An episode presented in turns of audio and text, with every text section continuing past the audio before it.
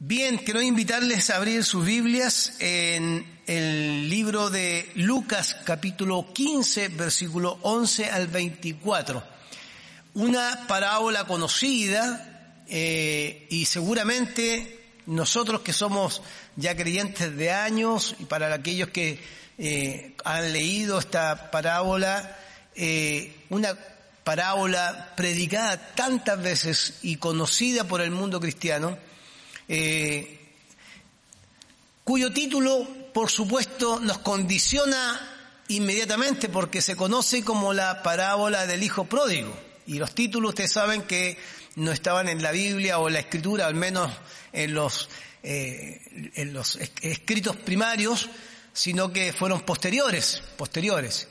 Y nos condiciona porque la parábola no está centrada eh, en, en, en, los hijos especialmente, sino en aquel que es el Padre, que va a estar representado acá en una parábola que tiene eh, un trasfondo también eh, importante, eh, el trasfondo en, en estos diálogos que tenía Jesús, eh, que algunos le han llamado también controversias entre eh, Jesús y los fariseos y los saduceos.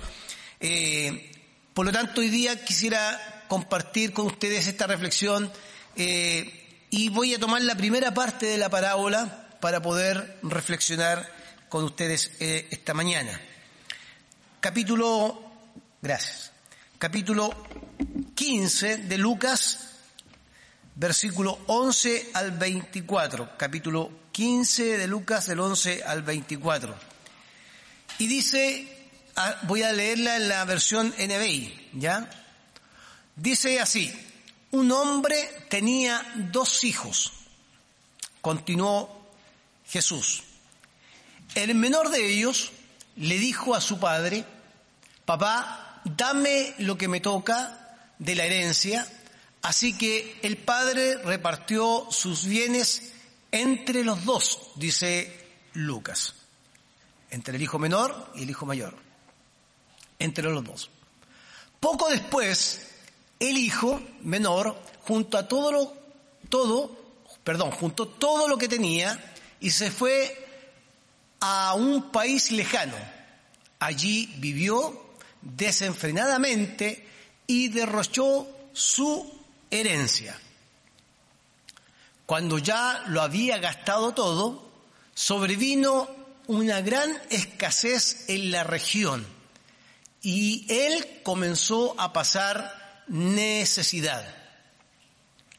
Así que fue y consiguió un empleo con un ciudadano de aquel país, quien lo mandó a sus campos a cuidar cerdos. Tanta hambre tenía que hubiera querido llenarse el estómago con la comida que daban, le daban a los cerdos, pero aún así nadie le daba nada. Por fin recapacitó, dice la versión de NBI, y se dijo a sí mismo, ¿cuántos jornaleros de mi padre tienen comida de sobra y yo aquí, esa es la reflexión de él, y yo aquí me muero de hambre? Tengo que volver a mi padre a decirle, papá, he pecado contra el cielo y contra ti. Ya no merezco que se me llame tu hijo. Trátame como si fuera uno de tus jornaleros, es lo que piensa el hijo. Así que emprendió el viaje y se fue a su padre. Todavía estaba lejos cuando su padre lo vio y se compadeció de él. Salió corriendo a su encuentro, lo abrazó y lo besó. Versículo 21. El joven le dijo, papá, he pecado contra el cielo y contra ti. Ya no merezco que se me llame tu hijo. Pero el padre ordenó a sus siervos, pronto traigan lo mejor, la mejor ropa para vestirlo, pónganle también un anillo en el dedo y sandalias en los pies. Traigan el ternero más gordo y mátenlo para celebrar un banquete. Y aquí está el versículo 24, hasta donde vamos a leer, porque este hijo mío estaba muerto, pero ahora ha vuelto a la vida. Se había perdido, se había extraviado, pero ya lo hemos encontrado. Así que empezaron a hacer fiesta. Amén. Esa es la palabra para nosotros en esta, en esta mañana. Eh, una parábola hermosa, conocida por todos nosotros, eh, donde el Padre cumple un papel fundamental en esta parábola que, que nos va a ayudar. Quizás sería bueno solamente mencionar como un dato histórico y decir que respecto a este tema de la repartición de la herencia eh, en la Palestina de aquellos tiempos, eh, debe haber sonado algo muy, muy, muy cercano a la gente, especialmente para aquellos que tenían bienes y recursos suficientes como para repartirlos entre sus hijos. Porque eh, existían dos formas de entregar la herencia. Uno decía, pero si el padre acá no aparece como una persona que haya muerto o haya dejado un testamento como para que se repartieran los bienes. Eh, pero existen dos formas en la antigüedad, al menos dos formas en que se repartían los bienes. ¿Ya? Eh, eh, una era cuando el padre fallecía, y se entregaban eh, los bienes y se repartían entre los hijos. Acá la historia nos muestra dos hijos. Esta es una parábola. Detrás de esta parábola hay una enseñanza que se quiere comunicar. Pero la historia va a mostrar también conexiones con eh, elementos culturales de la época y esos elementos culturales tenían que ver con una enseñanza que se quería transmitir. Y una de estas es que eh, el hijo va a pedir a su padre una parte de la herencia. Entonces, dentro de lo cultural es interesante porque habían dos formas de entregar la herencia. La primera, cuando fallecía, se entregaba la herencia y la segunda era cuando el padre en un acto de, eh, de amor entregaba como eh, donación lo que correspondía a cada hijo en vida, estando en vida, pero seguía siendo el soberano de sus bienes. Y en este caso, algunos han sostenido que entregaba eh, especialmente al hijo mayor dos tercios de sus bienes y al hijo menor un tercio de lo que le correspondía, ¿ya? Por ser el primogénito le correspondía una mayor cantidad y por ser el menor le correspondía una menor cantidad, un tercio. Pero lo interesante es que aun cuando el padre entregaba esa eh, porción de sus bienes, nunca dejaba de ser dentro de la casa en la cual vivía, una casa que es muy distinta a la casa nuestra hoy día, ya lo hemos dicho como iglesia en nuestras predicaciones anteriores, que es muy diferente, sino que el padre siempre estaba en control de sus bienes hasta el día de su muerte. Y algunos consideraban que esa parte de la herencia era un donativo, un tercio para que él pudiera vivir, y eso se daban, se daban esas dos fórmulas eh, o esas dos formas dentro del mundo antiguo. Ahora, ¿por qué es importante eh, mencionarlo? Porque llama la atención que en la parábola del hijo pródigo, que vuelvo a insistir, no es el nombre correcto que podríamos darle, sino que tiene que ver con el padre, el padre que es el, el personaje principal de la parábola, eh, es importante porque vamos, por lo menos hoy día yo quisiera mencionar que eh, el hijo, aun cuando tiene esa posibilidad, que es la segunda de pedir su, tercio de su herencia, eh, lo necesita para alejarse del padre y volverse independiente, ¿cierto? Que es algo que todos aplaudiríamos, o sea, todos esperaríamos que todo hijo quiera ser independiente. Lo que pasa es que el hijo quiere estar lejos del padre para vivir su vida con los que el padre le pueda aportar. En, pensando en eso, y permítanme solamente marcar el título de mi sermón, porque yo creo que eh, eh, considerando al padre como el personaje importante del relato, yo creo que acá nos encontramos con un viaje equivocado. Pero también nos encontramos no solo con el viaje equivocado, sino también nos encontramos con un regreso al conocimiento de Dios. Porque aun cuando los hijos están con el padre, pareciera ser que los dos hijos, al menos que dice el relato, ¿cierto? Los dos tienen un viaje equivocado. Y uno diría, pero el segundo está al lado del padre. Sí, está al lado del padre, pero pareciera que no conoce totalmente al padre. Y el menor decide salir de entre eh, el seno del padre para poder incursionar en su camino. Y quiero mencionar algunas cositas que me parecen importantes como, como consideración o reflexión respecto al viaje que realiza el hijo menor. Eh, primero, eh, uno, uno, tendría que pensar que la parábola, que las parábolas eh, tienen algo interesante, una enseñanza que está eh, detrás de, de, la historia hay una enseñanza, pero uno tiene que pensar también que esa historia eh, va a mostrar que las cosas que suceden alrededor, en el tema cultural, ¿cierto?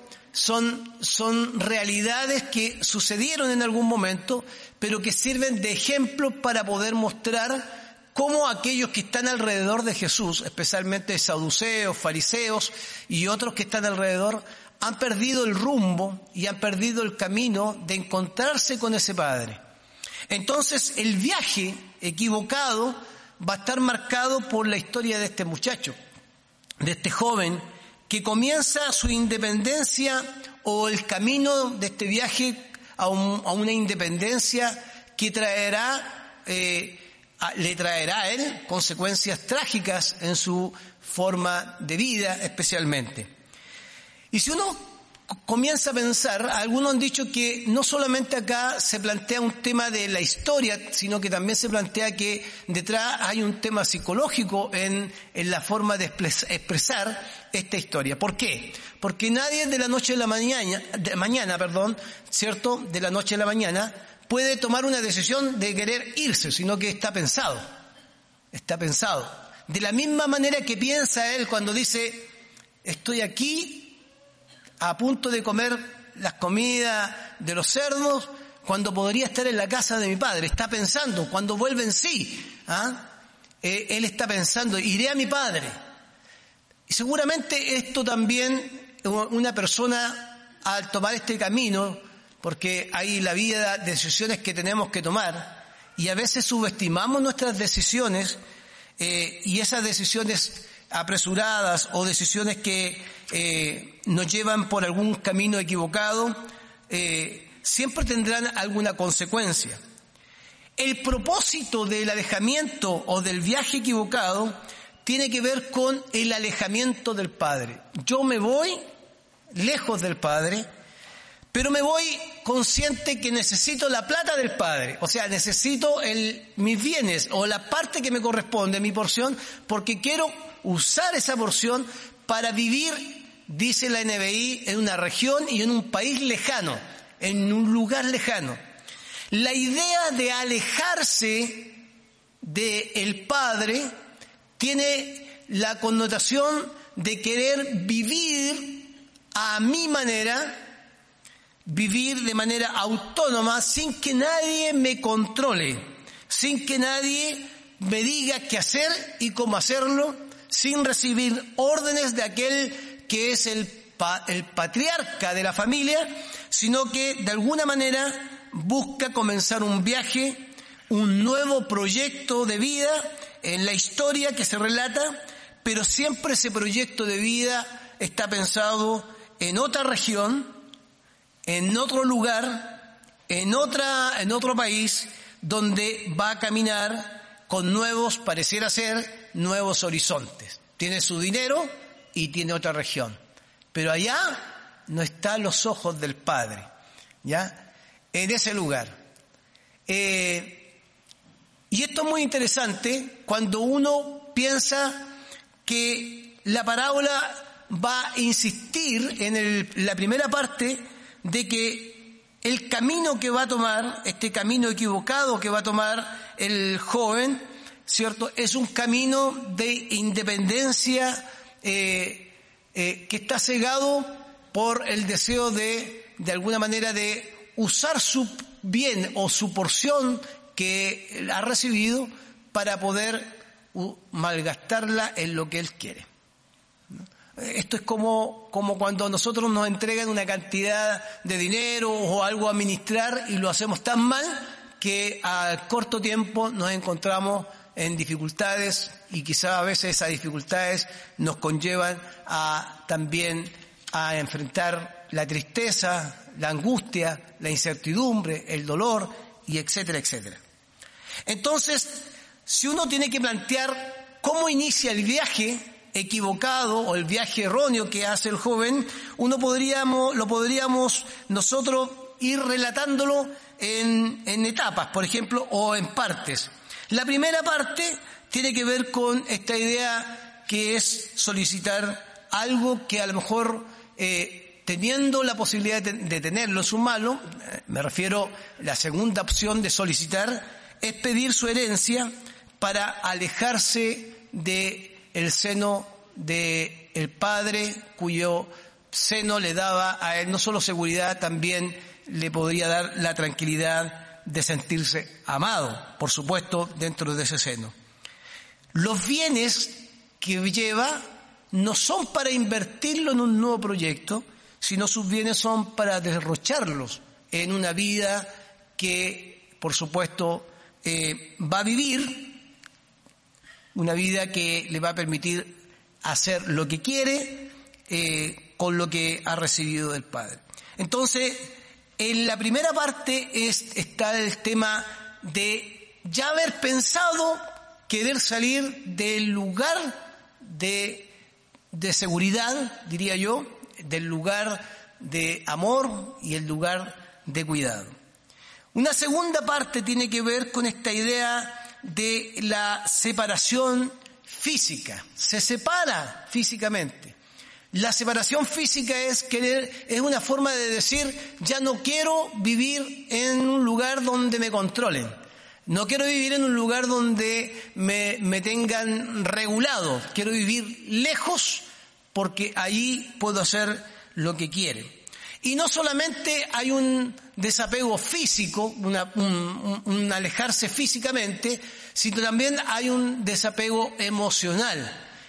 Él, en la parábola al menos se muestra que pareciera ser que él quiere ser no solamente autónomo, sino que aún sus emociones se alejan de la vida que tiene que ver con el entorno de una familia, como se entendía en, aquellos tiempos.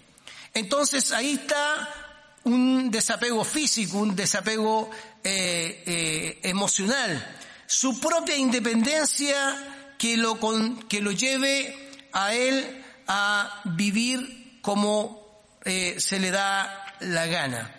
¿Dónde va a vivir de la manera que él quiere vivir? De manera libre, sin control, sin que nadie le ponga reglas. Va a vivir en una región distinta a la del Padre. Y uno podría inferir que el relato de Jesús en esta parábola, cuando muestra que eh, en su etapa más eh, difícil, está cuidando cerdo, uno podría inferir que a la región que va es una región donde eh, es una región donde cuidan cerdos primero, pero es una región de gentiles. Por lo tanto, va a decir que ese viaje es equivocado, erróneo, es también eh, lo ubica en un lugar donde para un judío, judío de la época, cierto, del siglo I, sería también eh, una deshonra y además algo tremendamente eh, eh, que le provocaba para él desprestigio eh, cuidar cerdos. O sea, no solo se viviría una región físicamente, no solo habría una, no se apartaría emocionalmente de su padre, sino que además el viaje equivocado lo colocaría también desde la perspectiva de la pureza judía o de la perspectiva de la cultura judía, lo colocaría en el lugar equivocado, en el entorno equivocado. ¿Mm? Al punto de que cuando siente hambre, dice la parábola, le dan ganas de comerse la comida de los cerdos. Y además tiene un patrón gentil, que eh, por supuesto la parábola muestra, ¿cierto? Que pide trabajo y la parábola va a mostrar que le da trabajo. Entonces la necesidad de un nuevo escenario no es solo un nuevo escenario en la parábola del Hijo Pródigo, sino que es también un nuevo lugar de emociones distintas, un lugar físico distinto, un lugar donde las emociones ya no son esta alegría y el gozo de tener el dinero o de tener el bien o la tercera parte de los bienes de su padre, sino que ahora viene el, el elemento que va a ser crucial para que él vuelva en sí, porque sus emociones cambian. Primero se alegra y derrocha su dinero, ¿cierto?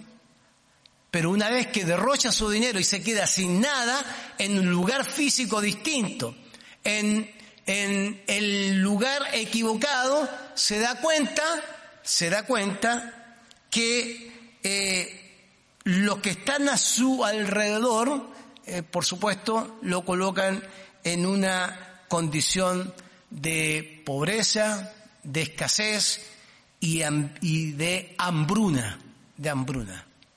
Por eso pareciera ser que la libertad que él quería conseguir lejos del Padre, no la encuentra.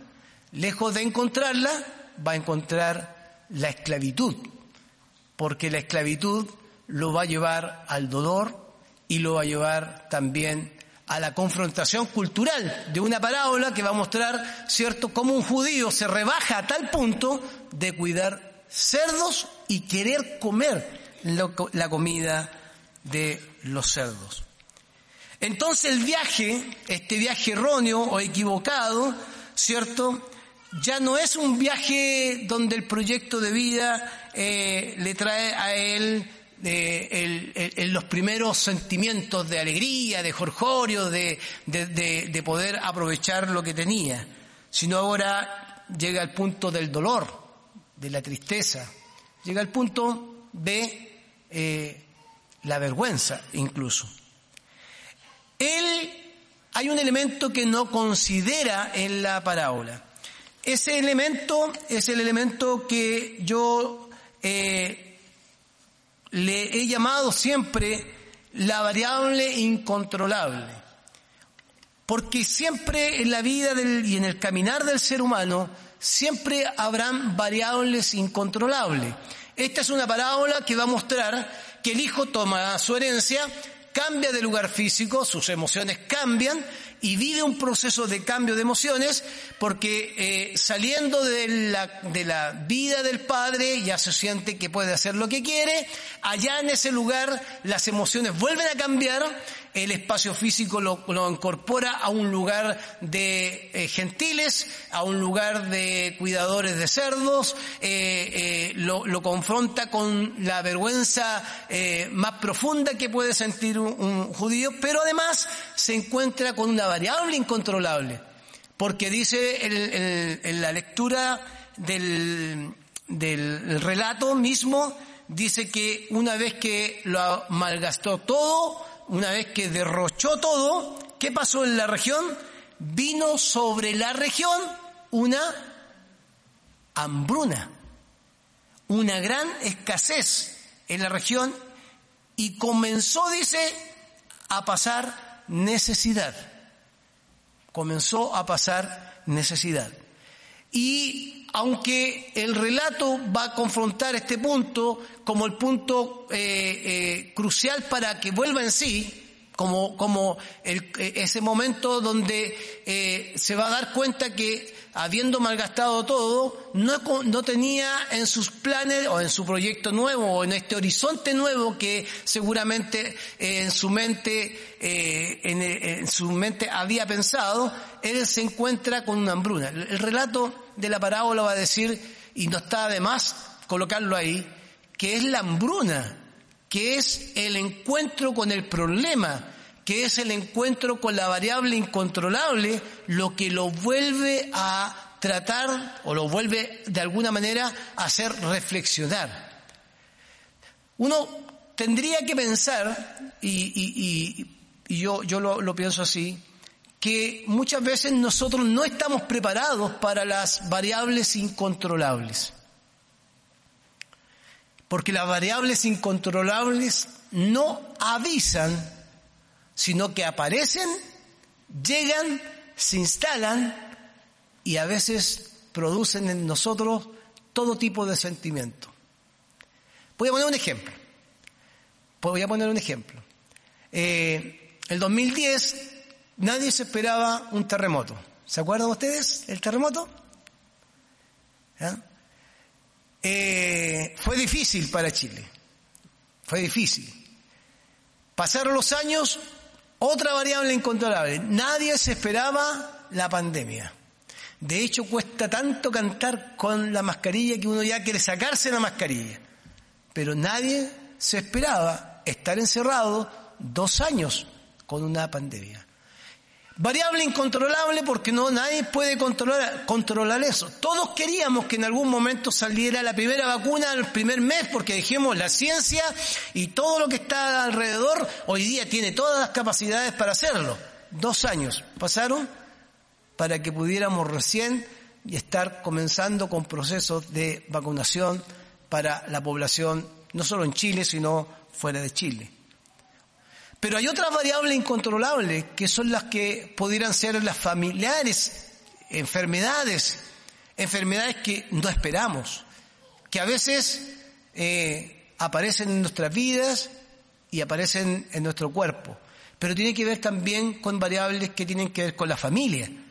Hay problemas familiares que están alrededor nuestro que a veces no son nuestros problemas, pero que afectan a alguien que amamos.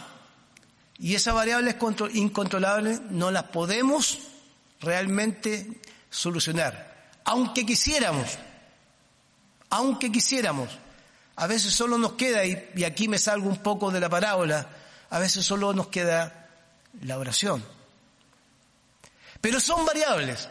Y la variable con la cual se encuentra el hijo pródigo, el hijo que sale del seno de su padre, es la hambruna.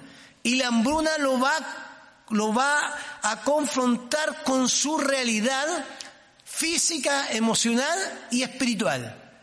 ¿Por qué física, emocional y espiritual?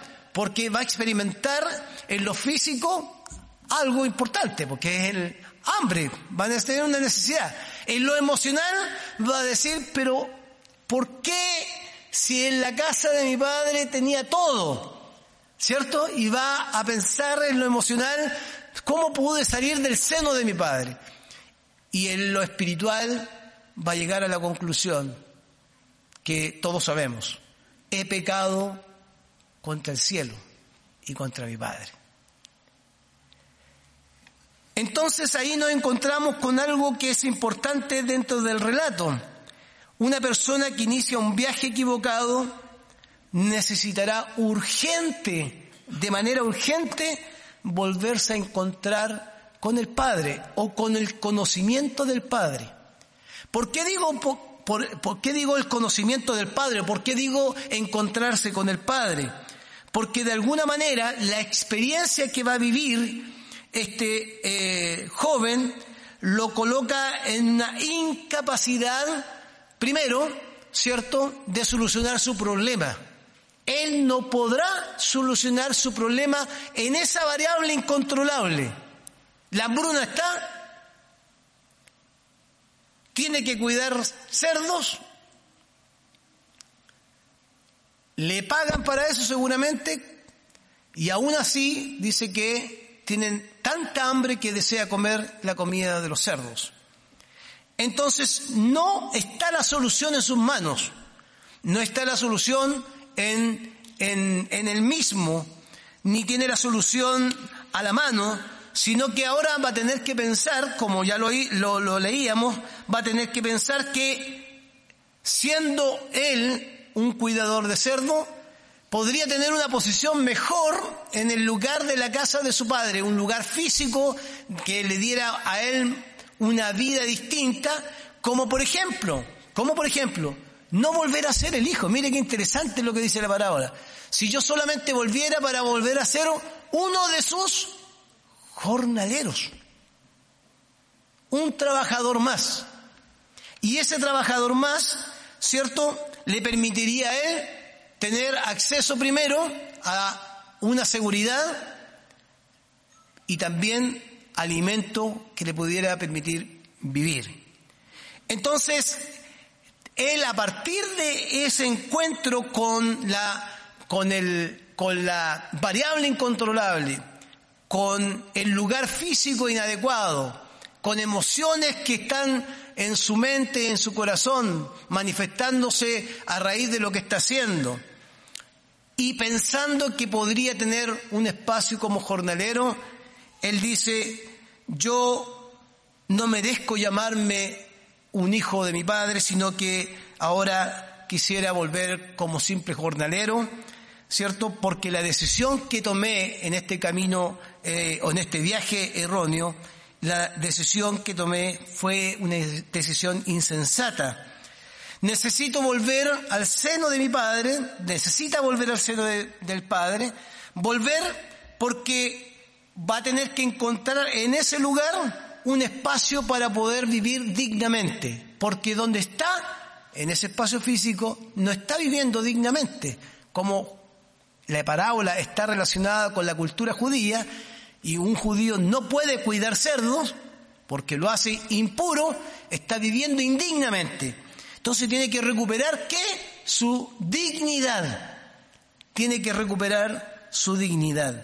Y la única forma de recuperar su dignidad, él lo sabe, es volver a la casa del Padre para hacerse uno de sus trabajadores, un jornalero. Y eso nos lleva, hermanos, a un tercer punto que quiero marcar solamente como algo importante para, para ir cerrando.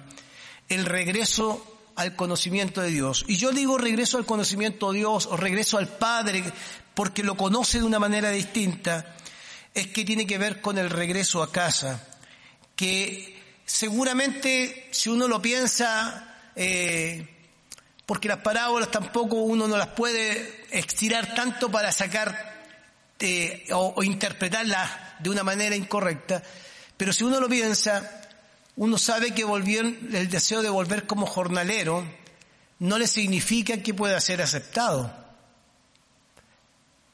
a la casa.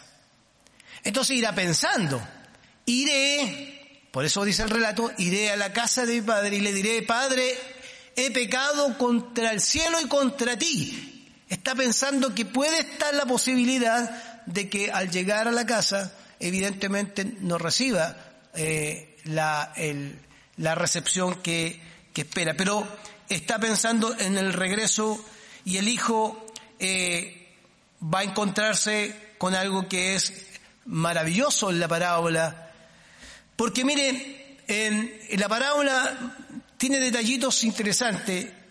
Dice el relato que el hijo eh, fue visto por el padre desde lejos. Así dice el relato, desde lejos. O sea, el hijo no alcanzó a entrar al seno de la familia. No entró a la casa. No tuvo necesidad de entrar. Aun cuando él volvió en sí o recapacitó en sí en el griego dice que pensando para sí mismo en el hoyo que ha caído, en, esta profunda decepción que ha caído, volviendo en sí, decide caminar hacia el Padre. Él se pone en acción. Él pone su vida en acción aun cuando sabe que ha cometido eh, equivocadamente el error de tomar la decisión de salir en este viaje erróneo que ha decidió emprender. Pero él no entra al seno del padre, no alcanza a llegar a la casa. El padre dice que al verlo desde lejos, ¿qué hace el padre? Cuando el padre lo vio desde lejos, dice, se movió a compasión o tuvo compasión o tuvo misericordia en la otra palabra que se usa, y en el momento que tiene misericordia, dice que corrió a su encuentro con el Hijo.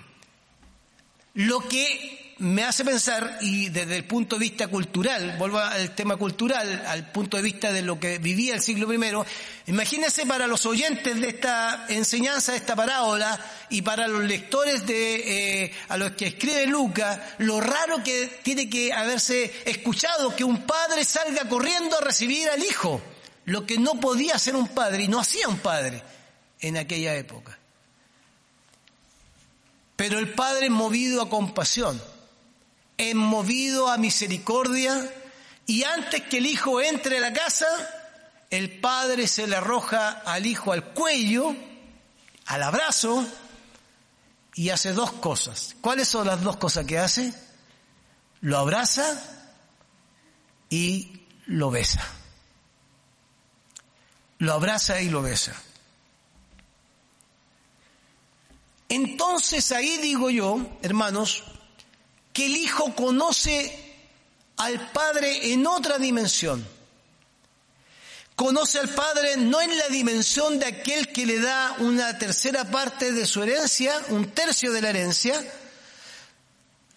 que aun cuando se la da le muestra su amor porque se la da, como, como ya mencioné, era la segunda opción, sino que el Hijo va a conocer una dimensión del Padre distinta que rompe las reglas en la parábola de un padre que sale al encuentro con él, aun cuando el viaje sin escuchar todavía las palabras del Hijo, porque el Padre no necesita escuchar las palabras del Hijo. El Padre ama al Hijo a pesar de que aún no pronuncie, Padre, he pecado contra el cielo y contra ti. El Padre lo ama aun cuando no ha sido el momento de la confesión y, sale, corre y lo abraza, otra cosa extraña para la época, y lo besa, otra cosa extraña para la época.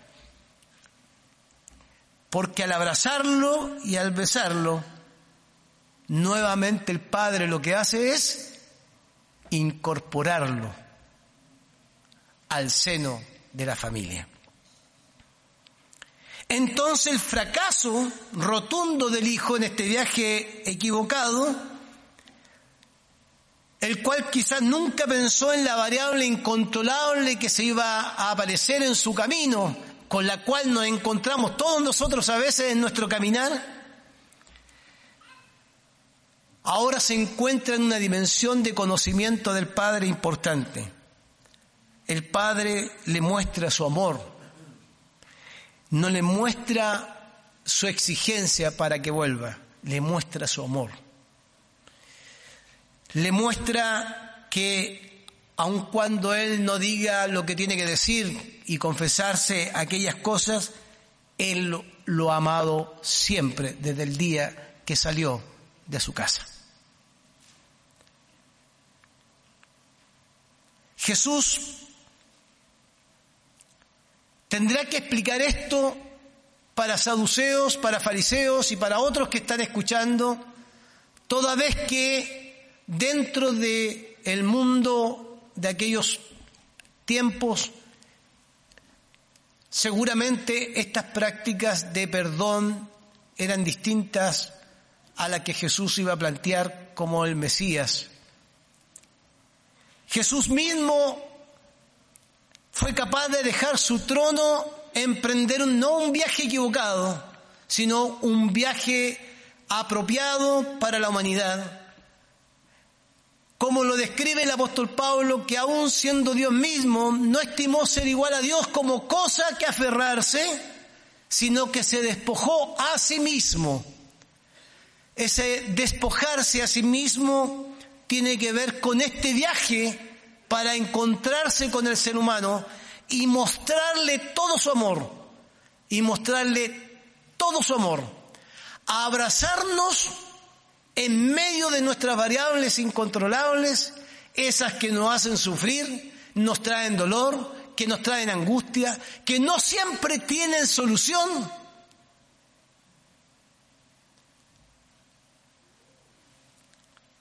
Pero que siempre estará el Señor ahí dispuesto a abrazarnos y a besarnos si fuera necesario, para hacernos sentir que aún con nuestras crisis y variables incontrolables y dolor y tristeza y aún dándonos cuenta que hemos pecado contra el cielo y hemos pecado contra Él, Él aún está dispuesto a morir en la cruz, aún está dispuesto a resucitar y aún está dispuesto a estar en la diestra del Padre para interceder por nosotros y de esa manera mostrarnos que aún nos ama.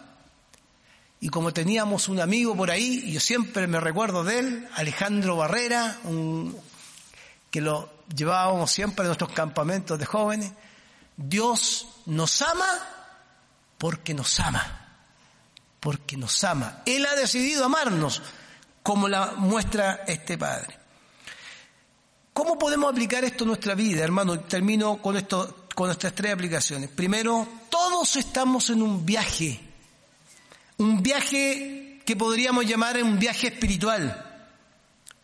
Todo ser humano está en un viaje y algunos buscando trascendencia en nuestros lugares, eh, eh, buscando ofertas de sentido en su vida, pero todos estamos en un viaje, todos estamos en un camino que pudiéramos considerar el camino correcto. Tendremos en ese caminar ofertas de sentido, ofertas de trascendencia. Algunos lo buscarán en la política, otros en doctrinas o en religiones, otros lo buscarán en los lugares que le traen felicidad, donde pueda malgastar su dinero, sus recursos, donde pueda vivir lejos del Padre haciendo lo que quiera, porque eso le trae a él su autonomía lejos de Dios. Pero todos estamos en un proceso, en un camino espiritual o en un viaje espiritual que necesitamos constantemente revisar porque podría ser que estamos subestimando el camino por donde vamos. Y a lo mejor queremos cambiar de lugar físico a un lugar que seguramente, seguramente podría ser el lugar equivocado subestimar nuestras decisiones.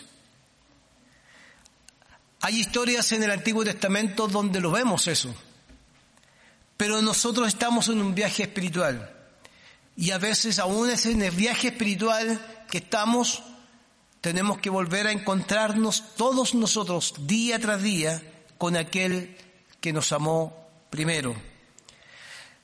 Todos estamos viviendo un proceso distinto de vida todos estamos viviendo de manera eh, estos procesos de vida eh, donde tenemos que tomar decisiones, donde tendremos que tomar decisiones difíciles y a veces nos vamos a equivocar incluso tomando las decisiones difíciles.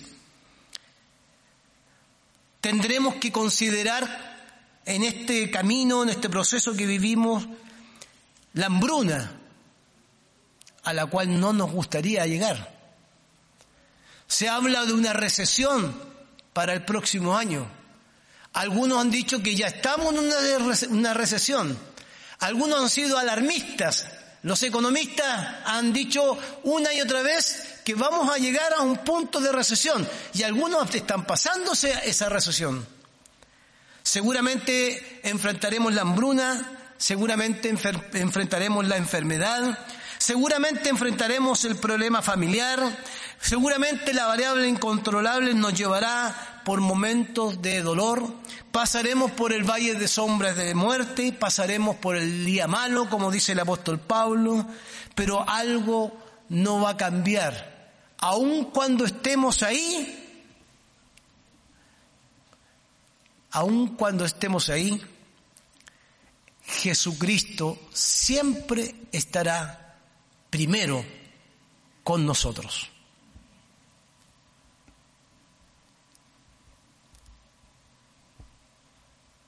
Por eso, la importante es construir nuestra vida en aquel que se da a conocer como la revelación y la palabra que es Jesucristo. Conocer a Jesús, conocer quién es, edificar nuestras propias vidas en la roca que es Cristo y no en la arena, nos ayudará a enfrentar estas variables incontrolables, sean cual sea.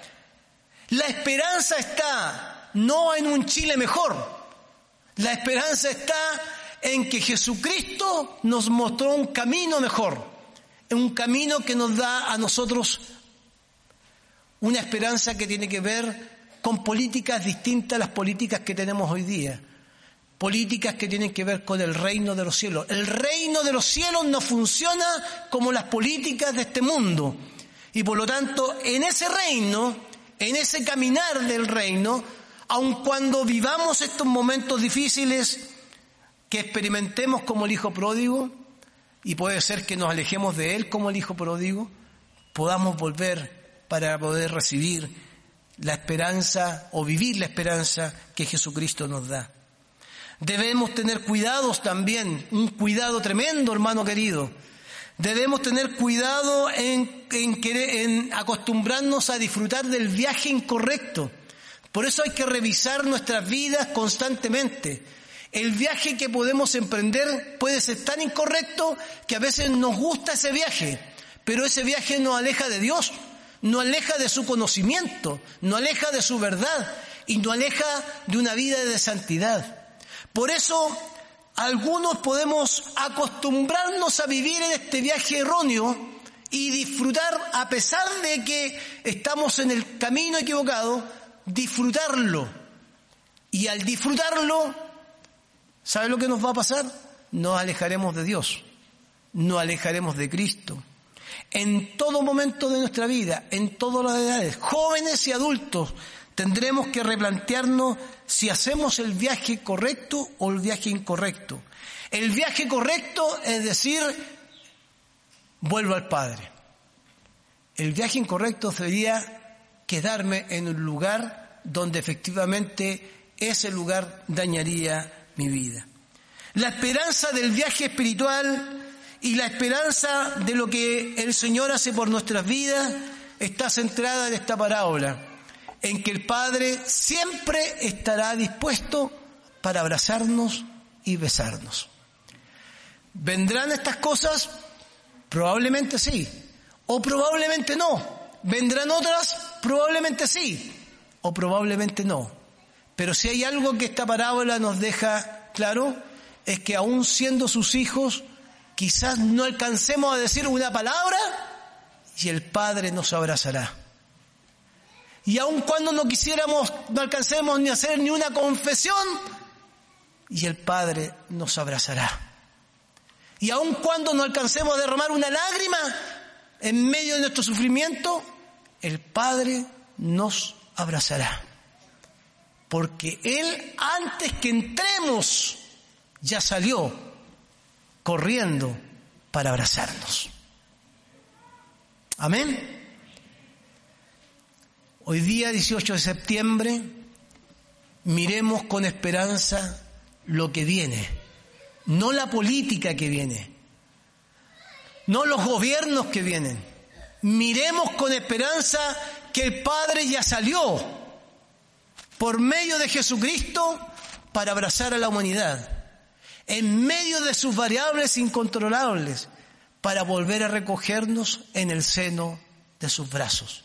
Ahí estaremos seguros con el Señor. Amén.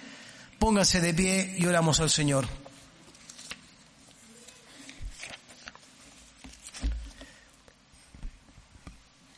Señor, gracias por tu palabra. Gracias porque nos amaste primero, Señor. Todos estamos en un viaje espiritual. Todos estamos viviendo procesos distintos.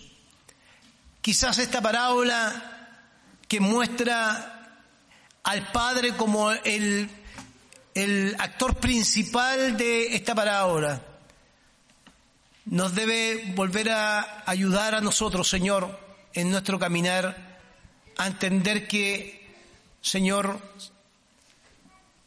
tú estás siempre con tus brazos abiertos para sostenernos en todos los momentos de nuestra vida o para recibirnos cuando hemos tomado el camino incorrecto. Pero también estás abierto, Señor, a recibirnos para volver a conocer algo de ti distinto. Señor, porque quizás de oídas te habíamos oído, pero ahora seguramente podemos conocerte de mejor manera. Señor, la palabra tuya dice que hay caminos que al hombre le parecen ser derechos, pero el fin de esos caminos son caminos de muerte. Y hay un camino de vida que es volvernos a ti. Señor, aunque pasen o aunque existan rumores de guerra en el mundo, aunque existan rumores de recesión en nuestra sociedad, aunque existan muchos rumores que nos provoquen incertidumbre, siempre Señor, en medio de esas realidades o esas variables que no podemos controlar, siempre encontraremos tu abrazo, porque fue un abrazo, Señor, prometido, primero a Israel, pero como Israel no lo quiso, fue prometido a nosotros. Estaré con ustedes todos los días hasta el fin de los tiempos. Señor, si hemos tomado el camino o el viaje equivocado, Señor, abrázanos y tráenos al camino correcto. Lo que no significa que no pasaremos por el día malo, sino que significa que aún viviendo el día malo, tu abrazo, tu beso o tu compañía, Señor, serán suficientes para poder vivir con esperanza, Señor, como hijos tuyos. Que nuestras vidas se cimenten en la roca que es Cristo Jesús y no en la arena, de tal manera que cuando vengan aquellas tempestades, Señor, nos podamos sentir seguros en la roca que es Jesucristo nuestro Señor. Te pedimos tu bendición, Señor, para enfrentar no solamente el día a día, sino los tiempos que vienen, porque nos parece que caminar contigo o estar bajo las alas tuyas, Señor, que nos cobijan, que nos resguardan, Señor, estaremos siempre, Señor, seguros y siempre tendremos en nuestra mesa tu provisión. Bendito es tu nombre, Señor, que tu nombre sea glorificado siempre y que podamos percibir en el día a día el abrazo, el beso, el acompañamiento que tú nos das, Señor.